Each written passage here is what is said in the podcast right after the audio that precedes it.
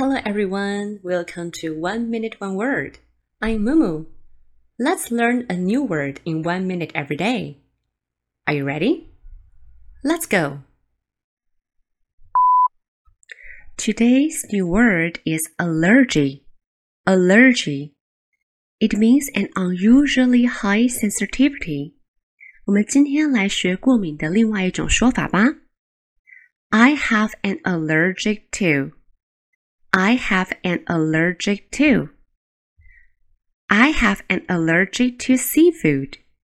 I have an allergic to nuts. 我对坚果类的东西过敏。I have an allergic to animal hair. 我对动物的毛发过敏。I have an allergic to animal hair. 那有没有再更简单一点的说法呢？有的哦。I have a pet allergy.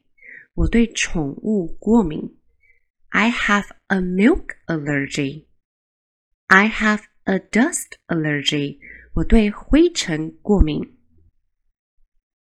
Now let's have a quick review.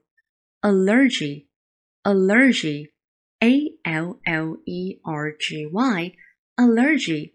当你看到 G Y G Y 放在一起的时候，我们会发出 G G G 的声音，allergy allergy it's a noun，它是指过敏反应、过敏。那因为它是一个名词，所以我们要给它一个心脏做搭配，那就是 have。它的好朋友就是 have have an allergy have an allergy allergy a l l e r g y allergy now Please repeat after me. Allergy. Great, 念得很棒哦。Now let's move on to our sentence pattern. 我们今天的标准句：I have a peanut allergy. 我对花生过敏。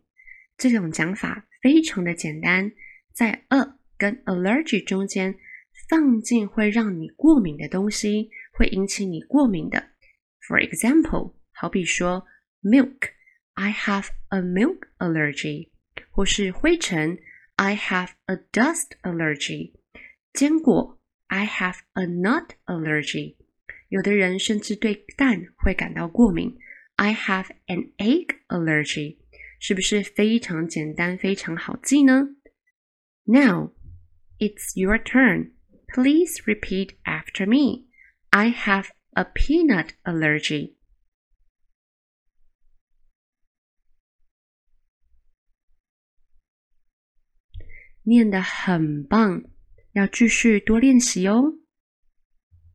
Alright, guys, that's all for today. Please give me a thumbs up if you enjoyed today's video. And don't forget to hit that subscribe button and share it with your friends. See you next time. Bye bye.